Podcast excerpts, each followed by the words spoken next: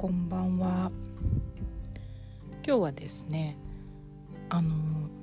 さっき犬の散歩に行ってえなんか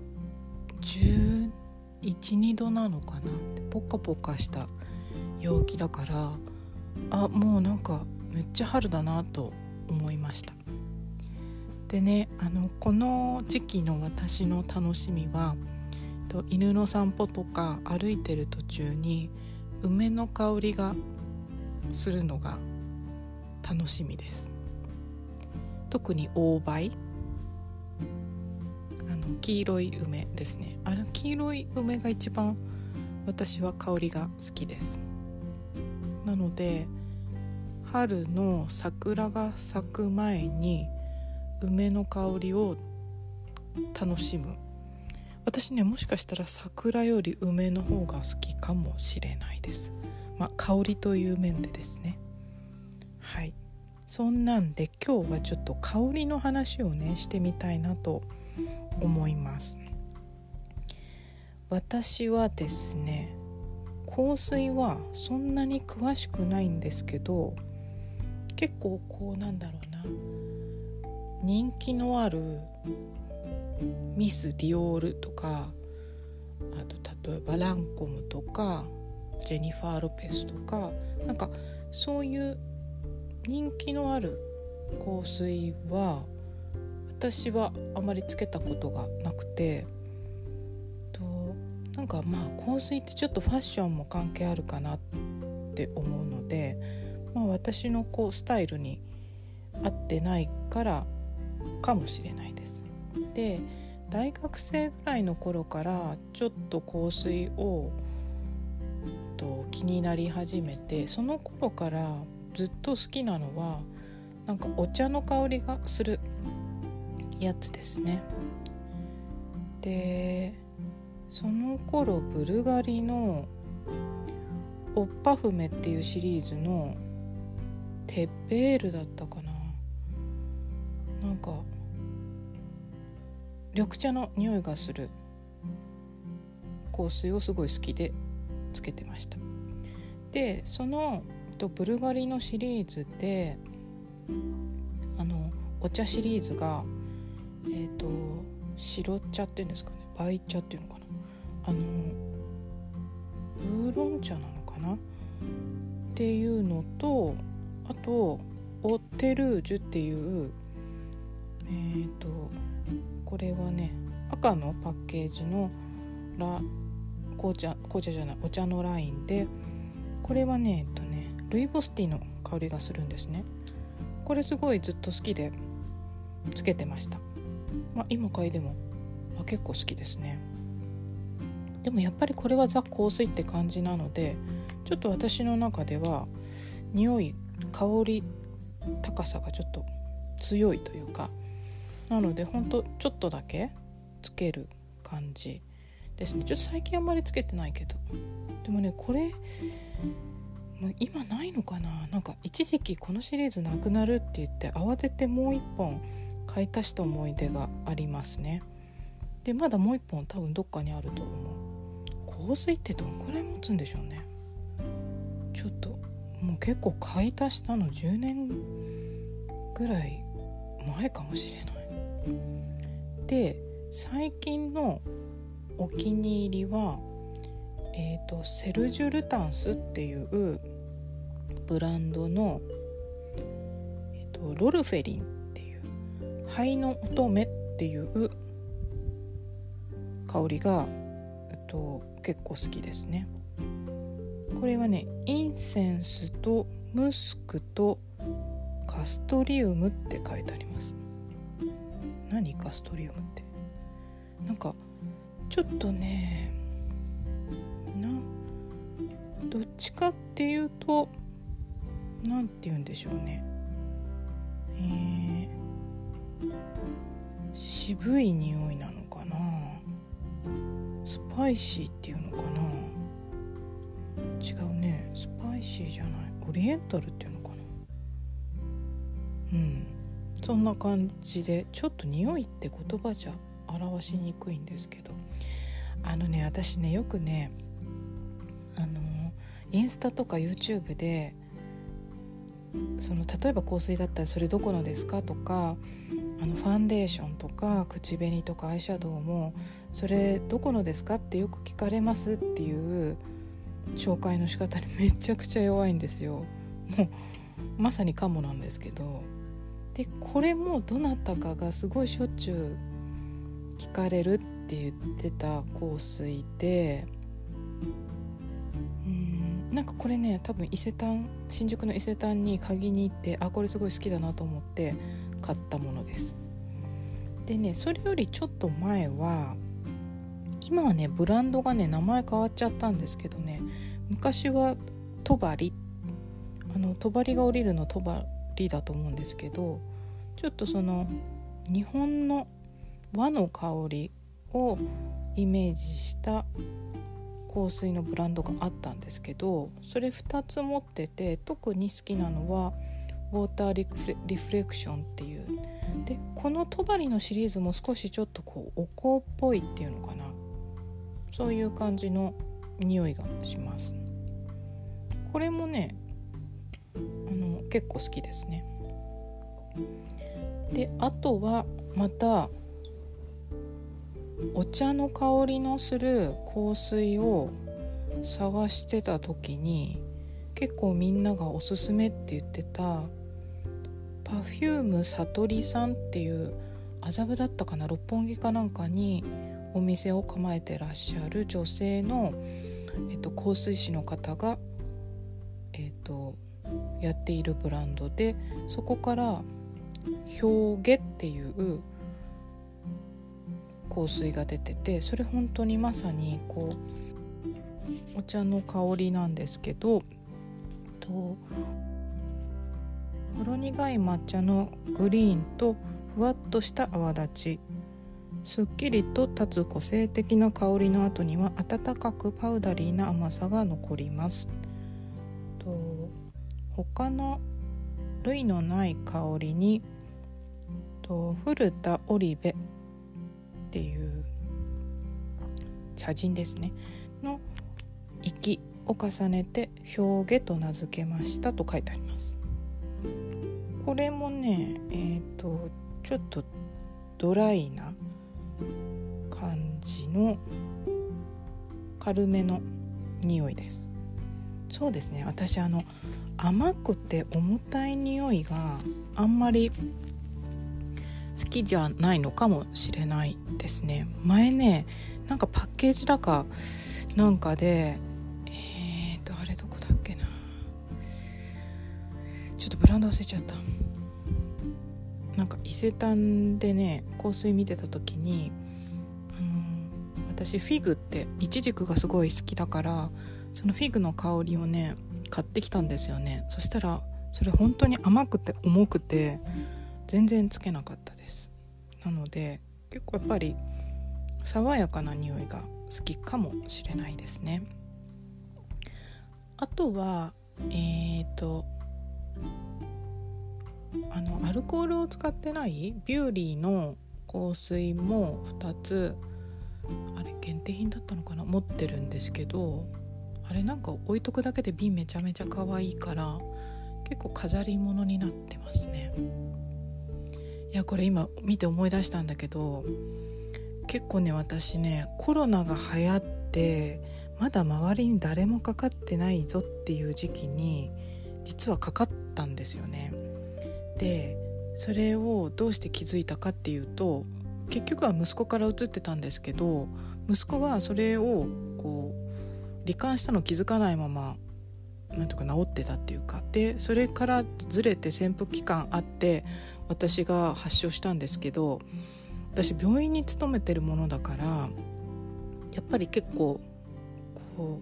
うしっかり検査とかしなきゃいけないんですね。でこのビューリーの香水をこう部屋にルームフレグランスとしてシュシュって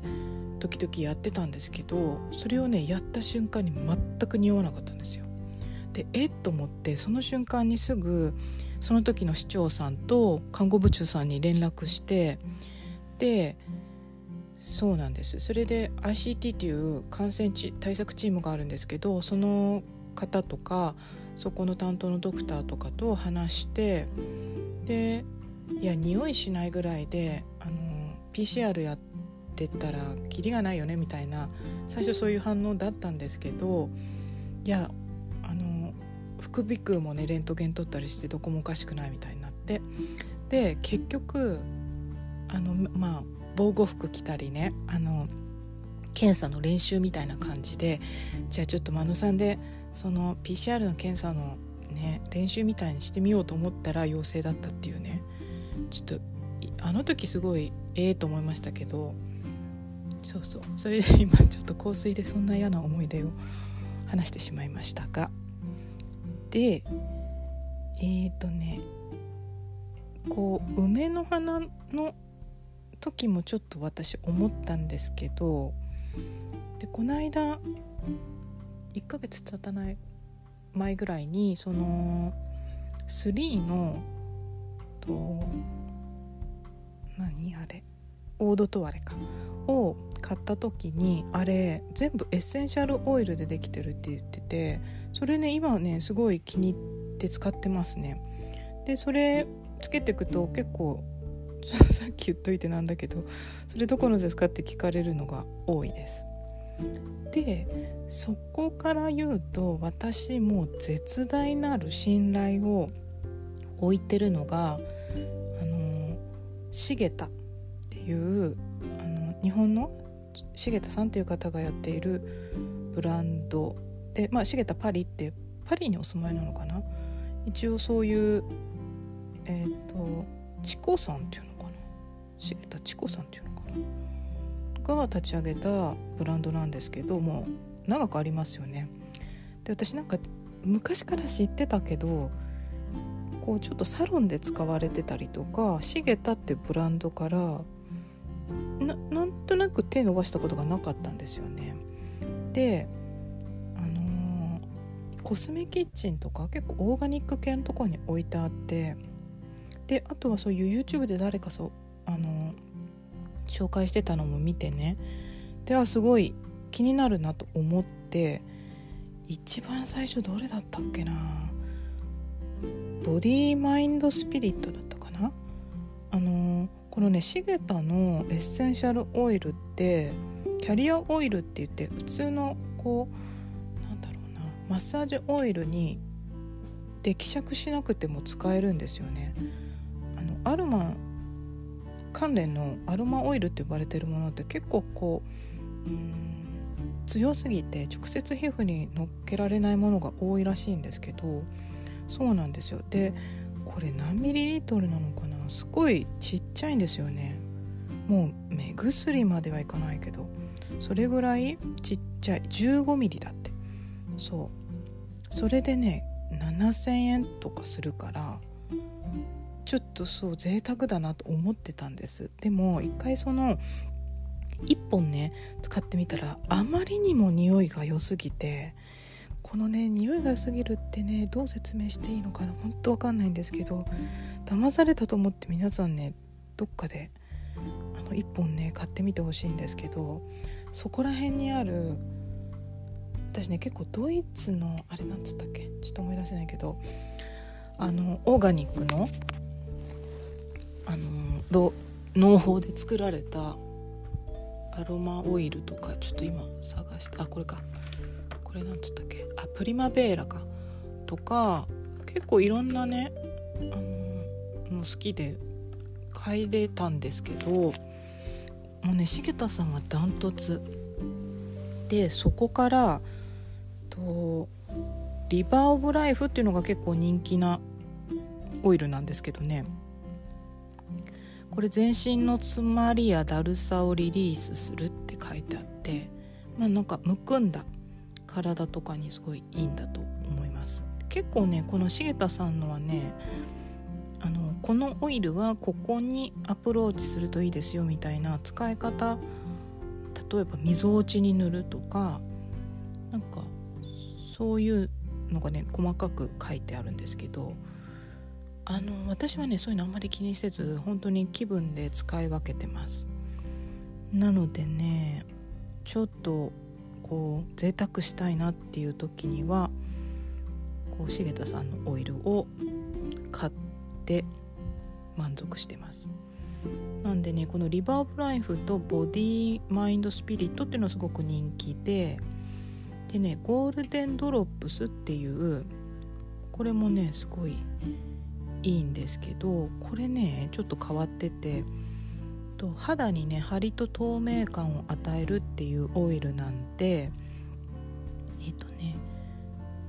スキンケアのフェイスのスキンケアの最後にクリームに一滴混ぜて使ったりするものです。これねなんだろうな。私あの例えば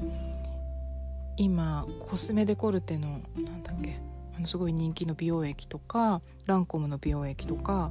ああいうのって結構まあまあするじゃないですか。でああいうのはあんまりだから長く使え経済的に使い続けるの多分大変かなと思って手出さないんですけどこの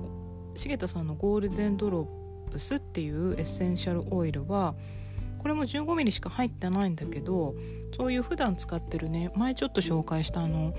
まあ、例えばキュレルとかミノンとか結構体にあ体っていうか敏感な肌に優しい系のクリームに一滴混ぜるだけでも